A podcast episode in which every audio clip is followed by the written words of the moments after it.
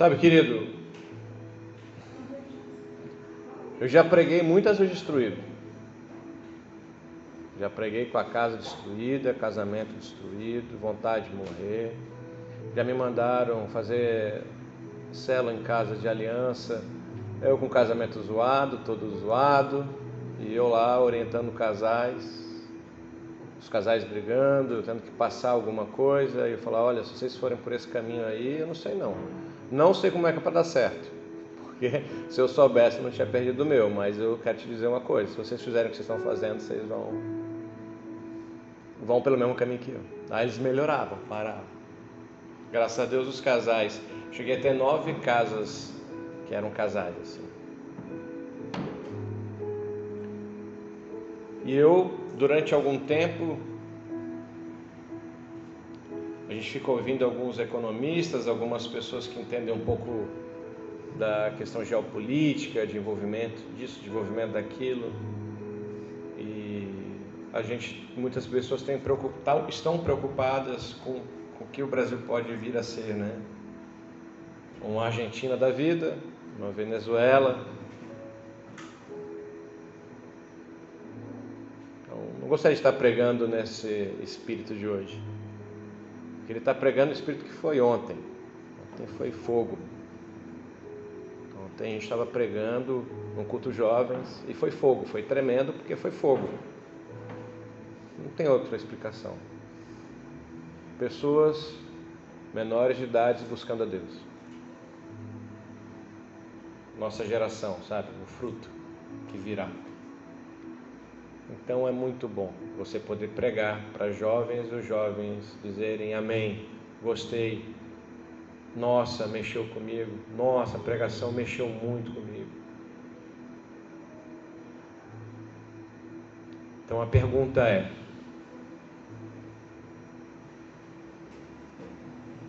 Sabe, me vem à mente algumas passagens bíblicas no momento desse.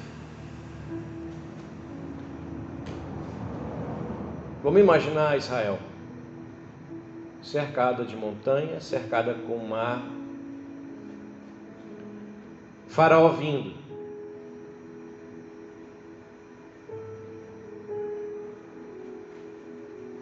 Deus abriu o mar, não foi? Ótimo. Aí eles caminham quatro anos no deserto. Eles a... Moisés então morre, Josué Deus, através de Josué, abre o Jordão, eles passam para a terra prometida. Inúmeras vezes eles foram atacados. Inúmeras vezes, inúmeras vezes.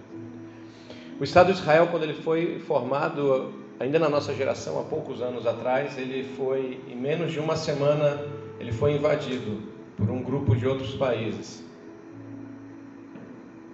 A gente está falando de um país que absolutamente dentro do seu território é areia por incrível que pareça, eles são os maiores produtores de laranja do mundo.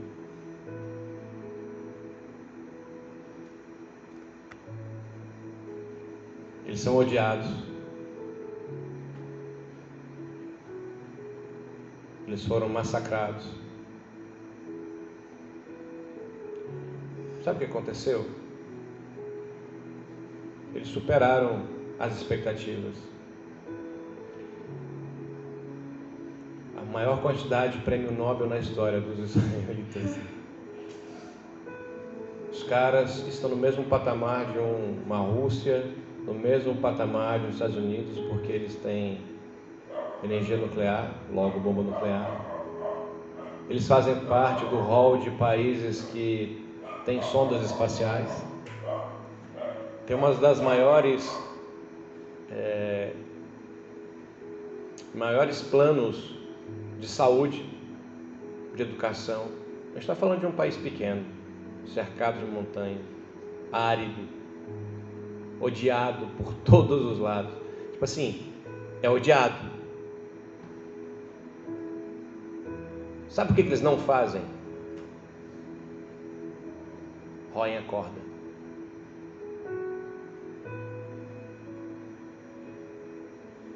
E Satanás já colocou na minha cabeça: vai para outro país, você tem chamado para ir para outro país, vai para outro país. Agora o Brasil está indo por esse caminho, tu tem condições, vai para outro país. É sério que eu vou roer a corda? É sério que quando as coisas mudam eu vou roer a corda do meu país? É porque nós temos uma cultura diferente da deles. Eles estão odiados pelo mundo ao redor deles desde o nascimento. Eles têm que dar duro o tempo inteiro, porque se eles não derem duro o tempo inteiro, numa terra árida, se eles não estudarem mais que os outros, eles são sucumbidos pelo mundo à sua volta. O Islã, o, mundo muçulmânico está na volta dele. As pessoas odiam, odeiam ele, tem inveja do povo de Israel. Sabe o que eles não fazem? Eles não abandonam o espaço que Deus delimitou para eles.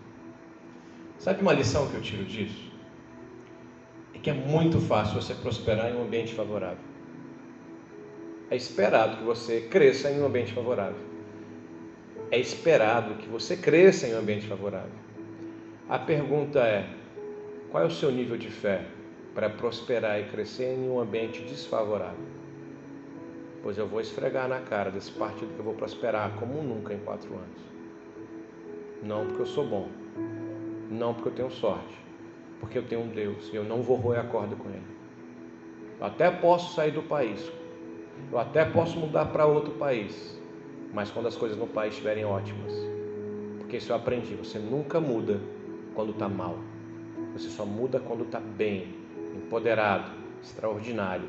Aí você fala: bem, agora eu posso escolher, agora sair porque alguém me tirou, porque alguém me oprimiu. Eu tenho um Deus que luta por mim, amém, queridos?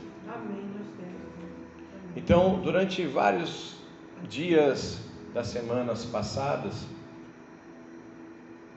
o Satanás ele veio falando, cara, vamos, vamos para outro lugar. E várias outras pessoas também passam pelo mesmo dilema. Só que eu nasci aqui, nesse país, nessa terra. Os meus filhos nasceram aqui. Eu não vou roer a corda, eu não vou deixar o país assim para os outros meninos. Se eu tenho força para lutar, eu vou treinar o máximo possível pessoas de valor para daqui a quatro. A minha filha pode votar na próxima, ela não vota mais. Na outra, a minha filha vota e o meu filho vota. São mais dois votos. Não vamos roer a corda, vamos prosperar. Que quem te prospera não é sua capacidade. Quem te prospera é Deus. Davi prosperou com todo o ódio de Saul.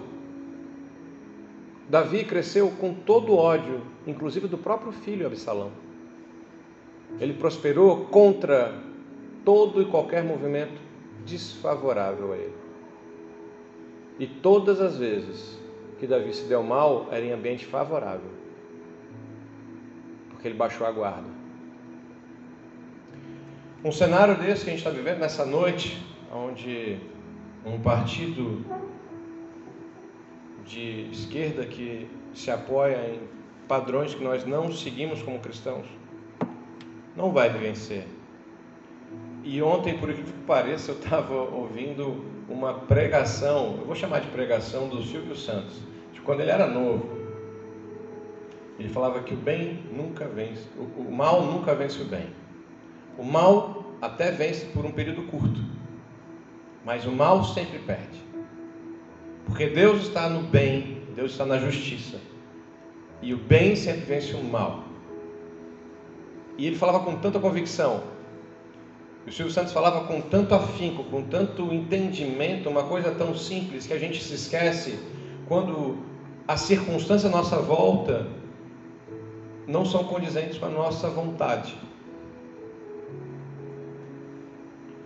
Em um casamento, eu não posso correr do meu casamento toda vez que a circunstância ficar contrária a mim. Eu não deveria correr. Eu não deveria abandonar meu casamento só porque a minha esposa brigou comigo ou foi contra o meu esposo. Eu não deveria abandonar a minha empresa que eu construí com tanto esforço, com tanto suor, com o direcionamento de Deus, só porque algum funcionário ou alguma tributação a mais vai causar um certo sufoco temporário.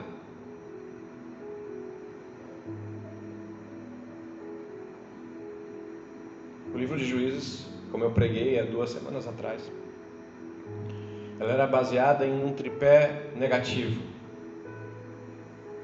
que era degeneração moral, ou seja, a moral do mundo, e o mundo está corrompido, o mundo já é o maligno, mas como eu gosto de dizer, não é a cachoeira, não é a árvore que está corrompida, não é a areia, não é o mar, é a moral do mundo que está corrompida. E nós vivemos também uma moral degenerada ultimamente. Coisas que há décadas atrás não se imaginava viver, hoje quase que você é forçado a praticar aquilo. O segundo pilar é opressão. É o que nós estamos sentindo agora. Parece que Deus perdeu o controle. Parece que o Brasil vai afundar. Mas nós aguentamos uma década com esse povo lá e a gente vai passar isso de novo. Eu não sei o que vai acontecer. Eu não preciso saber o que vai acontecer. Eu preciso confiar. Então, querido, a gente tem agora um laboratório, no mínimo de quatro anos, para você provar a sua fé. Para você provar a sua confiança. Agora eu quero te falar. É ruim demais. Tá fácil? Não. Tá ruim até para respirar, né? Mas agora vamos para um outro país que se você disser que você é cristão, você morre. É um pouquinho pior. Se você abrir a boca e falar que você ama Jesus, a sua família é morta ou é presa até que você fale, é mentira o que eu disse. Porque se você não desmentir que você ama Jesus, o seu filho, a sua filha, a sua mulher morrem. Eu não estou falando de anos atrás, estou falando de atualidade agora. Então, querido, eu não sei o nível de poder que você tem com Deus, ou acha que tem, mas o que vier, a gente vai traçar. O que as trevas mandarem para a igreja, a igreja vai resistir. As adversidades vão fazer a gente crescer. Os gigantes vão fazer com que a gente seja exaltado.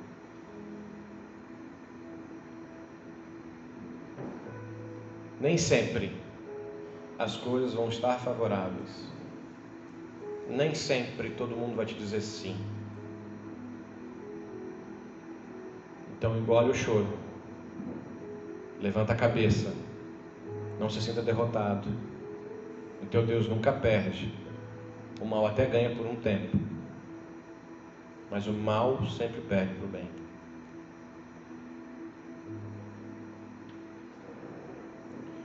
Em 1 Coríntios, que é o nosso tema hoje.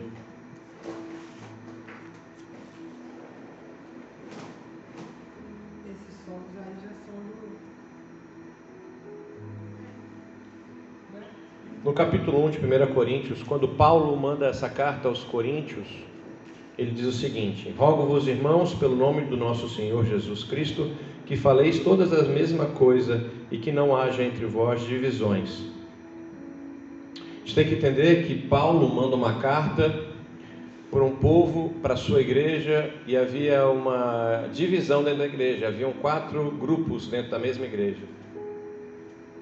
Ó, bem, bem parecido com o que a gente vive, né, politicamente.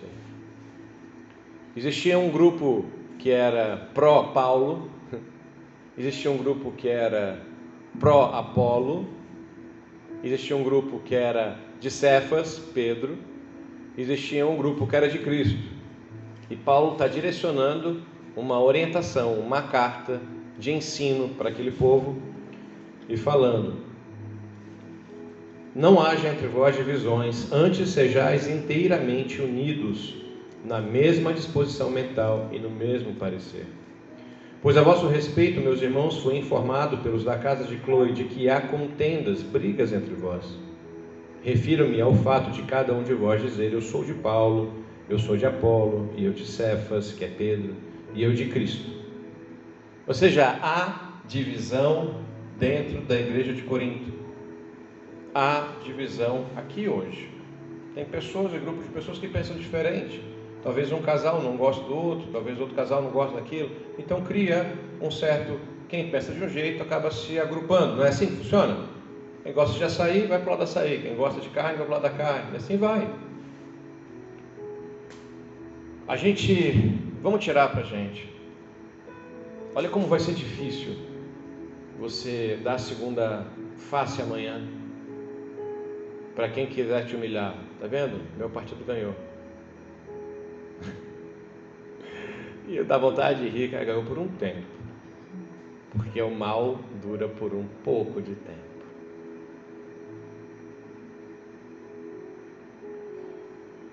Quando nosso Jesus vier, e ele virá, amém? Todo mal se extinguirá. Cara, isso me conforta. Não sei se conforta vocês, mas para mim, eu me fico, cara, eu fico, eu dá vontade de cantar até aquela música em inglês, né? I'm stoppable. I'm a Porsche without no brakes. Eu sou um Porsche sem freio. Eu fico muito, muito forte quando eu imagino que toda a tragédia que eu possa estar vivendo, que toda a tribulação, ela ainda assim, apesar da dor, apesar do sofrimento, ela é passageira, é por um curto período. E mesmo dela, eu ainda posso aproveitar muitos ensinamentos. E Paulo está falando, cara, não fiquem em brigas. Querido, eu estava aqui pintando a igreja, vocês estão vendo que a igreja está pela metade, né? Está faltando um pedaço de pintura ali, um outro pedaço aqui. Sinceramente, Satanás falou: vamos cancelar o culto. Eu falei: eu cancelaria o culto se o cheiro estivesse ruim. Né? Pra, não, não daria para se, se, não está porque eu não pintei hoje, eu pintei ontem. Se eu tivesse dado uma mão hoje, talvez o cheiro teria que então né, deixar um tempo a mais. A gente não teria o culto aqui, mas já estava um plano B na casa de um discípulo nosso. Adilson já tinha cedido lá a casa dele, a gente iria fazer lá. Então ficou definido uma hora da tarde, né? Falei, ó, não pintei para não ter problema. Mas o culto nós iríamos buscar ao Senhor da mesma forma, independente do local. Mas ontem eu estava, eu estava pintando e eu vi uma passeata do partido de esquerda e o pai gritando: Fulano ladrão! E o filho gritando: Fulano ladrão. Não estou dizendo se é certo ou errado, estou dizendo: cuida do teu filho, ensina ele no caminho do bem, que ele não se desviará Querido, você não tem que fazer seu filho odiar uma pessoa, você tem que fazer seu filho entender as coisas. Seu filho tem que identificar os equívocos. Os equívocos. A justiça vai ser de Deus. A minha preocupação enquanto eu estava pintando, será que esse pai está ensinando os princípios que o filho deveria rechaçar? Será que esse pai está mostrando os princípios que essa criança não deveria ter? Porque, querido, eu e você vamos embora. É certo. Nós iremos. Os nossos filhos ficarão, os nossos netos ficarão. E quando os nossos filhos e os nossos netos ficarem, eles não vão ter você para apontar o caminho. Vocês estão entendendo? Se o teu vizinho tem um adolescente, uma criança, e você não é um bom exemplo de Deus, cara, olha, olha o que nós estamos vendo num país. Um país cego, metade da população está cega. Tem um tampão nos ouvidos, tem uma venda nos olhos, que eles não enxergam o óbvio. Albert Einstein disse que tolice é você reproduzir a mesma coisa inúmeras vezes esperando um resultado diferente. tipo assim, não deu certo na Argentina, não deu certo na Venezuela, não deu certo na Coreia do Norte, mas no Brasil vai dar certo. Não vai. Eu estou falando de um cara, de um físico, que desenvolveu uma das maiores teorias, que é a teoria da relatividade. Que a gente tem que suportar essa, essa tribulação momentânea e trabalhar para os próximos jovens. Minha filha tem 15. Na próxima votação, cara, eu tenho quatro anos para mostrar, para ensinar para ela. E vocês têm esse compromisso com as pessoas que vocês conhecem.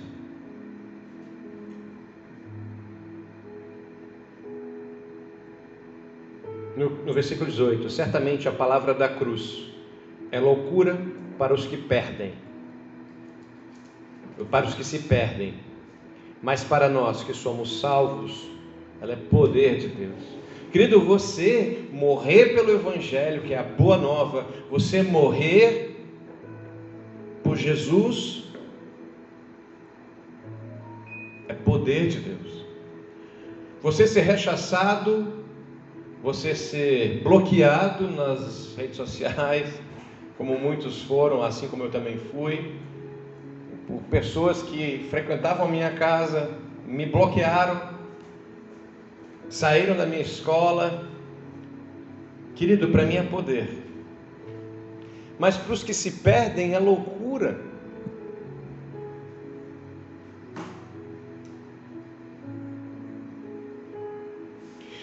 Pois está escrito: Destruirei a sabedoria dos sábios, aniquilarei a inteligência dos instruídos. Onde está o sábio? Onde está o escriba? Onde o inquiridor deste século? Porventura não tomou Deus louca a sabedoria do mundo? Às vezes, querido, eu como pastor eu digo isso com um pesar imenso. Às vezes as pessoas precisam sofrer um pouquinho para valorizar. Ah, Jaime, é isso que você quer para o país? Não.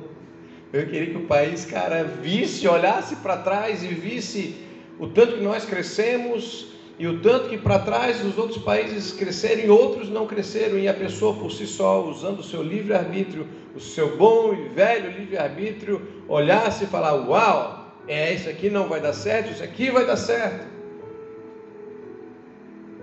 Mas as pessoas se identificaram com figuras, com nomes, esqueceram de olhar pelo que estava por trás. Há um principado maligno, diabólico, engendrado dentro do comunismo, dentro do socialismo, que fere a base do que Deus espera. Deus é vida.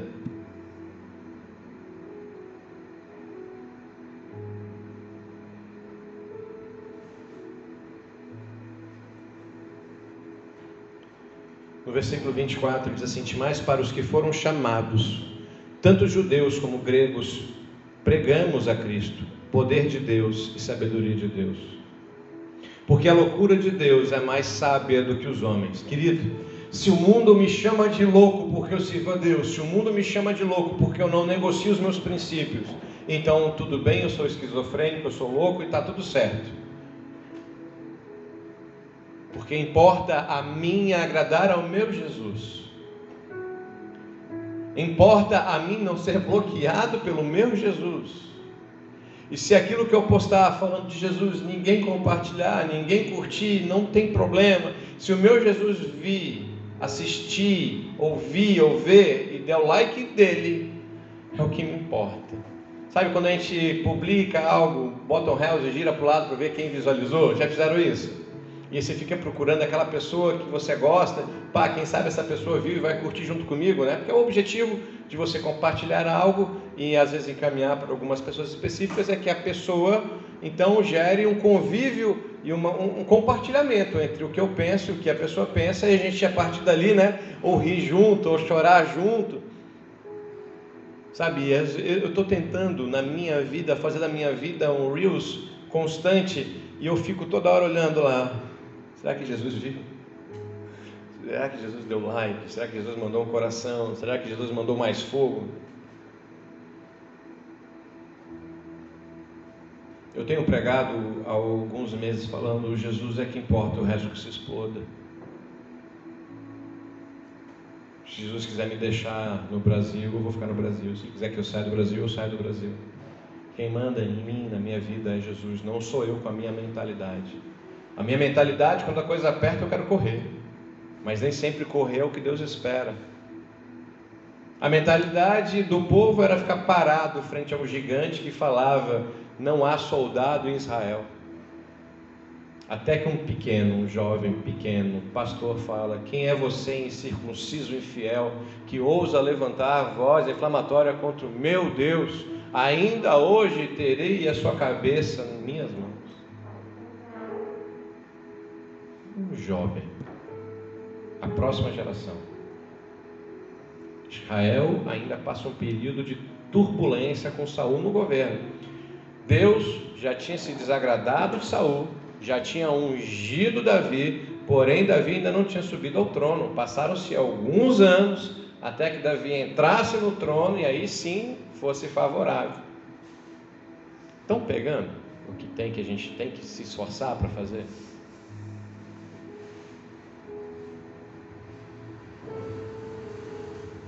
Gente tem que não cair num viés ideológico que te rouba da presença de Deus e rouba da gente. Agora imagina as crianças. Imagina as futuras gerações se você não influenciar. Ele só tem quatro anos para influenciar elas positivamente. Só tem quatro anos para você falar para ela: ó, fiquei. É por você que eu estou lutando. É por você que eu permaneci. É por você que eu não me contaminei. É por você que eu não me corrompi. Mas, pastor, eu não tenho filho ainda. Aí você tem a chance de mostrar ainda mais um amor. Porque Jesus não morreu só para os judeus que esperavam o Messias. Jesus morreu para aqueles que nem viram Jesus. Nós não vimos Jesus. Nós não andamos com Jesus. Nós não comemos peixe com Jesus. Mas Ele morreu por mim. Ele morreu por ti. Durante um bom tempo da nossa vida, a gente nem aceitou Jesus.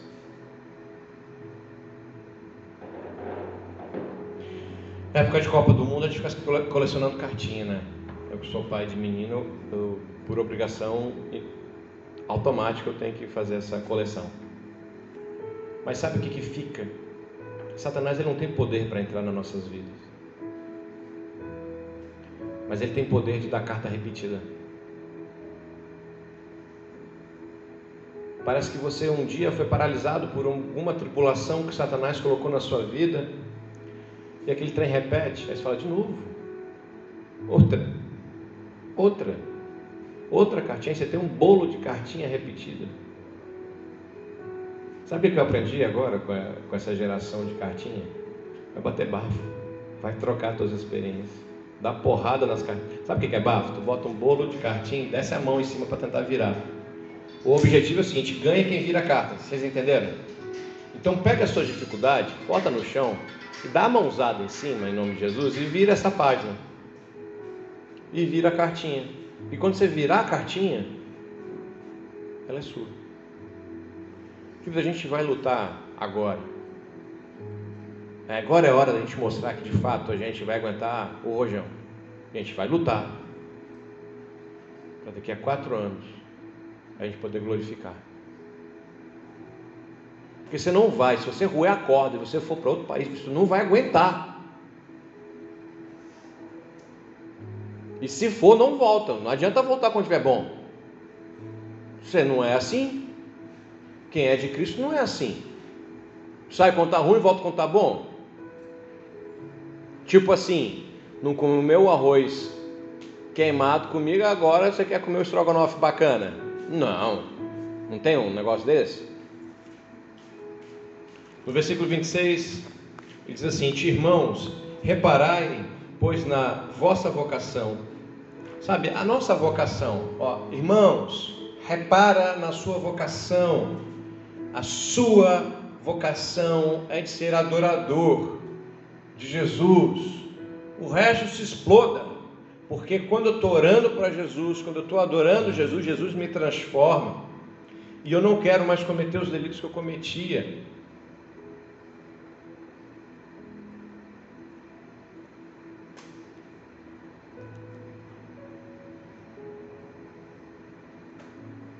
pensando na proporção, né? 50%, 51%. Ou seja, se eu tivesse convencido, se eu tivesse mostrado para um do outro lado, se para cada um que votou pró Deus, família e pátria, tivesse convencido um que estava contrário, mostrado o caminho, Seria 100% Deus, família e pátria.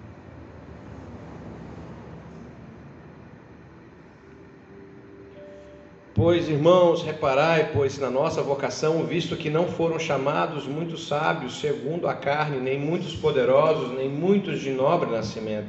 Aqui Paulo ele ataca as três marcas da aristocracia. Então aqui o Partido Comunista ele sempre ataca falando que quem é de direita, quem é bíblico é aristocrata. É ou não é? É assim que eles falam. Não, diga não aristocracia. Mas a nossa Bíblia, o nosso Jesus, não aceita aristocrata. Você sabia disso? Olha o que, que Jesus disse. Olha o que Paulo disse. Não foram chamados muitos sábios. Um aristocrata, na época que existiam os aristocratas de fato e de verdade, a pessoa tinha que estudar em um colégio de renome. Não podia ser qualquer colégio, não podia ser qualquer universidade. No Brasil seria a USP, Unicamp, UNB, uma faculdade pomposa, uma faculdade grande. Se fosse para fora, um Harvard da vida, um Yale, deveria ser instruído em uma dessas faculdades. Primeira marca da aristocracia. Segunda marca da aristocracia muito poderoso. Você tinha que vir de uma família rica. Você tinha que vir de uma família, uma família que pudesse manter, ou seja, que já tivesse um negócio há duas, três gerações, tá claro? Segunda marca. E a terceira marca é que fosse de nobre nascimento. O apóstolo Paulo está falando que Deus não chamou muitos dessas pessoas que têm essas três marcas. Alguns foram, alguns são. Pastor, então quer dizer que eu não tenho que procurar uma instrução? Não, não foi isso que ele disse. Então quer dizer que eu não posso nascer, que culpa eu tenho que eu nasci numa família rica? Também não é esse o problema. Então, e se eu for muito poderoso, se eu for, tiver uma influência muito grande, também não é o problema. O que Paulo está dizendo, pelo contrário, Deus escolheu as coisas loucas do mundo para envergonhar os sábios, e escolheu as coisas fracas do mundo para envergonhar os fortes. E Deus escolheu as coisas humildes do mundo e as desprezadas e aquelas que não são, para reduzir a nada as que são. Porque o que importa, na verdade, querido, é o seu compromisso com Jesus. Você vai se tornar sábio em prol de Jesus? Maravilha. Você vai se tornar poderoso, influenciador em prol de Jesus? Maravilha. Você vai preparar a sua família para que o seu filho nasça num cenário melhor, num berço melhor? Maravilha, em prol de Jesus. O centro ainda é sempre Jesus. É o que Paulo está dizendo, querido, não me importa. E no versículo 14, voltando, Paulo fala assim: Eu dou graças a Deus porque a nenhum de vós batizei. Olha que loucura que Paulo fala. Eu dou glória a Deus, graças a Deus porque a nenhum de vós eu batizei. Gente, a igreja às vezes fica focada só no batismo.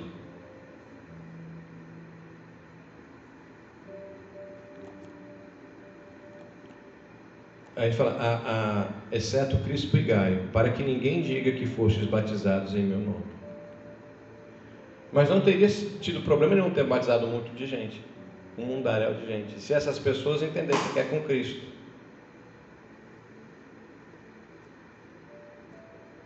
No versículo 17, Paulo fala assim: Porque não me enviou Cristo para batizar, mas para pregar o Evangelho, não com sabedoria de palavra, para que se não anule a cruz de Cristo. Paulo era sábio demais. Paulo era um aristocrata. Paulo ele nasceu numa boa família de fariseu. Paulo tinha posses. Ele tinha dupla cidadania. Ele também tinha cidadania romana. Só tem dupla cidadania quem, quem é quente no bolso, né? Então ele nasceu numa família bacana, ele tinha dupla cidadania e ele foi instruído aos pés de Gamaliel, que era um dos maiores fariseus da lei da época. Ou seja, Paulo era um aristocrata. Ele está falando, porque não me enviou Cristo para batizar, mas para pregar o Evangelho, não com sabedoria, de palavra para que não se anule a cruz de Cristo. de novo a cruz de Cristo. Ontem, para as crianças, para os adolescentes, eu foquei que e eu contei uma história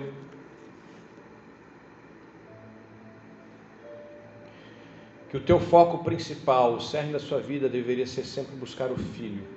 E quem tem um filho ganha tudo do pai. Quem compra Cristo ganha todas as coisas do pai.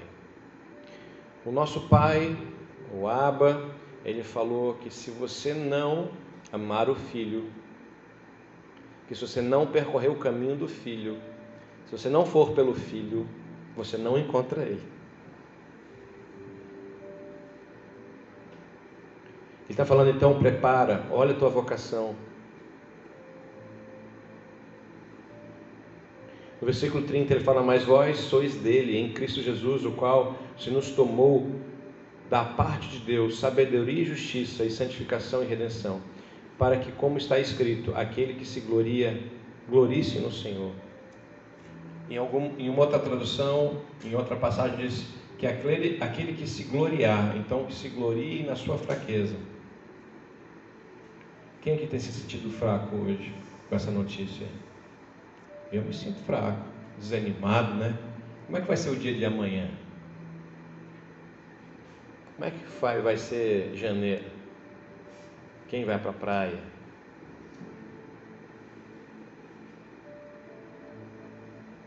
Querido, se você está fraco, se você está desamparado, se você está zoado, aí que Deus se faz forte. E se tu não for forte para você, então seja forte para quem está ao seu lado. Porque muitas vezes na minha vida eu estava com as pernas cabaleando e fui pregar por vocês e por muitos outros. Muitas vezes eu entrei cabaleando dentro da minha casa. E quando eu passei pelo portão, eu me endireitei, entrei em casa, um sorriso meio amarelo, mas tentei sorrir do jeito que dava. Querido, se você não se esforçar, se você não entender a sua verdadeira vocação, não vai adiantar. Eu vou pedir desculpa para Adilson e Bibiana que eles ouviram a história que eu contei ontem. E aí eu vou contar a história e vou encerrar o culto. Eu não sei o autor da história. Estou plagiando aí. Tem um Ctrl-C, Ctrl-V na história. Mas é quem de direito, então fica o registro lá no podcast depois. Ontem eu falei com muito mais energia, né? Hoje eu estou um pouco sem energia porque eu fiquei um pouco abalado. Até no louvor ali eu dei umas rateadas na mão ali, perdi a concentração. Mas nós somos humanos e não tenho vergonha de dizer que eu fiquei abalado. Mas ao mesmo tempo me fortifico em Cristo. Em Filipenses 4, Paulo fala em tudo. Vamos ler lá, Filipenses 4. Quem acha aí? 4, 13. Tudo posto naquele que me fortalece. Não é isso? 4, 11, 4, 4 13. Tudo posto naquele que me fortalece. Mas Paulo, ele aprendeu, ele fala que tudo podia em Deus, porque ele Acharam aí? Pode ler para mim? Posso todas as coisas por meio de Cristo, que me dá forças. Aí, um pouquinho antes, quando ele começa a falar o porquê que ele tudo pode. Uh, não digo isso por estar necessitado, pois aprendi a ficar satisfeito com o que tenho. Sei viver na necessidade e também na fartura. Aprendi o segredo de viver em conversação de estômago cheio ou vazio, com pouco ou muito os... Então, Paulo, ele aprendeu de barriga cheia e sem comida, alegre e triste, ele aprendeu a confiar em Deus. Temos então um laboratório perfeito para exercer a nossa fé. Então, um grupo de 20 adolescentes foram fazer uma viagem em um país que estava tendo umas revoltas.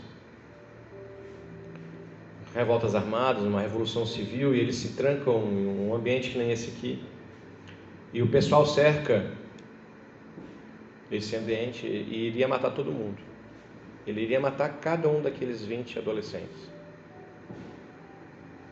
Um desses adolescentes fala assim: Olha, eu vou atrair a atenção deles, eu vou sair correndo, gritando, e quando eles começarem a atirar e a me perseguir, vocês vão pelos fundos e se salvem. E aí eles tentaram: Não, não vamos fazer isso, vamos te abandonar. Ele falou: É o único jeito, é a única forma que a gente tem para pelo menos vocês sobreviverem. E ele saiu correndo. Enquanto ele corria, enquanto ele saía para chamar a atenção dos agressores, ele fala: só avisem meu pai, diga que eu os amo muito, que eu amo muito e que eu não vou voltar. E ele saiu, é, ouviram barulho de tiro, perseguição e eles conseguiram fugir. Então eles conseguiram voltar para sua cidade e no caminho eles falaram como que a gente vai dar essa notícia para o pai, porque ele era filho único o pai era um homem muito rico, um colecionador de quadros, milionários e gostava muito de pintura. Então eles param numa galeriazinha pequena, uma farmácia, um supermercado desses que faz caricatura e eles pagam a micharia lá para o cara, mostram no celular a última foto do menino. Ele faz um rascunho, coloca uma moldura simples, porque eram crianças, não tinham muito dinheiro, adolescentes não tinham muito dinheiro. Eles batem, tocam a campainha, o, o, o pai do menino olha aqueles 19 adolescentes lá e falam, senhor, a gente tem uma notícia muito triste para te dar, porque o seu filho morreu, mas nós estamos vivos por conta do seu filho. O pai recebe aquela notícia, desaba como um pai desabaria, a empregada que estava sempre na família sustenta ele, leva ele para o sofá. Os meninos entregam o presente de consolo. Eles vão embora. E aí ele fala para a empregada: Vai lá na minha sala. Pega o quadro mais valioso que eu tenho, tira de lá, guarda, guarda. E coloca o, o, o retrato do meu filho lá.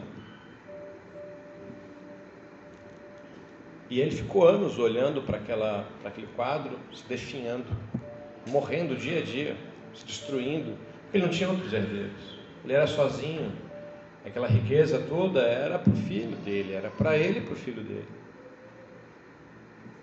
E ele morre. E antes de morrer, ele faz um testamento e, ele diz que seria feito então um leilão das obras de arte dele, que eram muitas e muito de alto valor e alta estima. E ele falou que a venda ajudaria a reconstruir o país de guerra. O leiloeiro então convoca um dia, apresenta as obras, o pessoal vai, olha as obras, ficam encantados porque muitas pessoas de posse queriam comprar aqueles quadros famosos, ricos, e eles estavam loucos para começar o leilão e cada um depenar do jeito que podia o patrimônio daquele pai velho, triste, morto. Até um ponto então que ele começa e ele fala assim: Nós vamos começar o leilão e o primeiro quadro é esse aqui, é o quadro do filho. E o pessoal falou: Não, vamos abrir, vamos abrir aqui. Quem dá, quem dá mais no quadro, lance mínimo, ninguém levantou a mão. Pessoal, a gente tem que leiloar esse quadro, porque se não leiloar esse quadro eu não posso avançar, eu não tenho como continuar, eu estou proibido por força de lei e de testamento a dar continuidade se vocês não derem um lance. Não, a gente não quer esse quadro, esse quadro não vale nada, isso aí vale no máximo, sei lá, 20 reais aí, 5 dólares. A gente não quer esse quadro, não queremos esse quadro. A gente quer os outros, mas eu não posso se vocês não derem um lance. E alguém lá no fundo dá um lance mínimo Porque não tinha lance mínimo. E vamos imaginar 10 reais. E o leiloeiro perguntou: alguém dá mais? Ninguém deu mais. E dou-lhe uma, e dou-lhe duas, e bateu o martelo e vendeu esse quadro, o quadro do filho. E a pessoa veio pegar o quadro, e era empregada, que estava há anos com aquela família. Falou: Eu só comprei esse quadro com pouco dinheiro que eu tenho, porque era muito importante para o meu Senhor. E eu sei o tanto que ele valorizou esse quadro, porque era a última recordação, a última captura da imagem do filho dele. E ela perguntou para o leiloeiro, podia ir embora, o leiloeiro assinou que sim, ela pegou o quadro, foi embora, ia sair do evento. E aí o leiloeiro dá um anúncio, está encerrado o leilão. O leilão acabou. E todo mundo, os cheios da grana, por quê? A gente quer comprar o quadro. Não, porque quem comprasse o filho levaria tudo.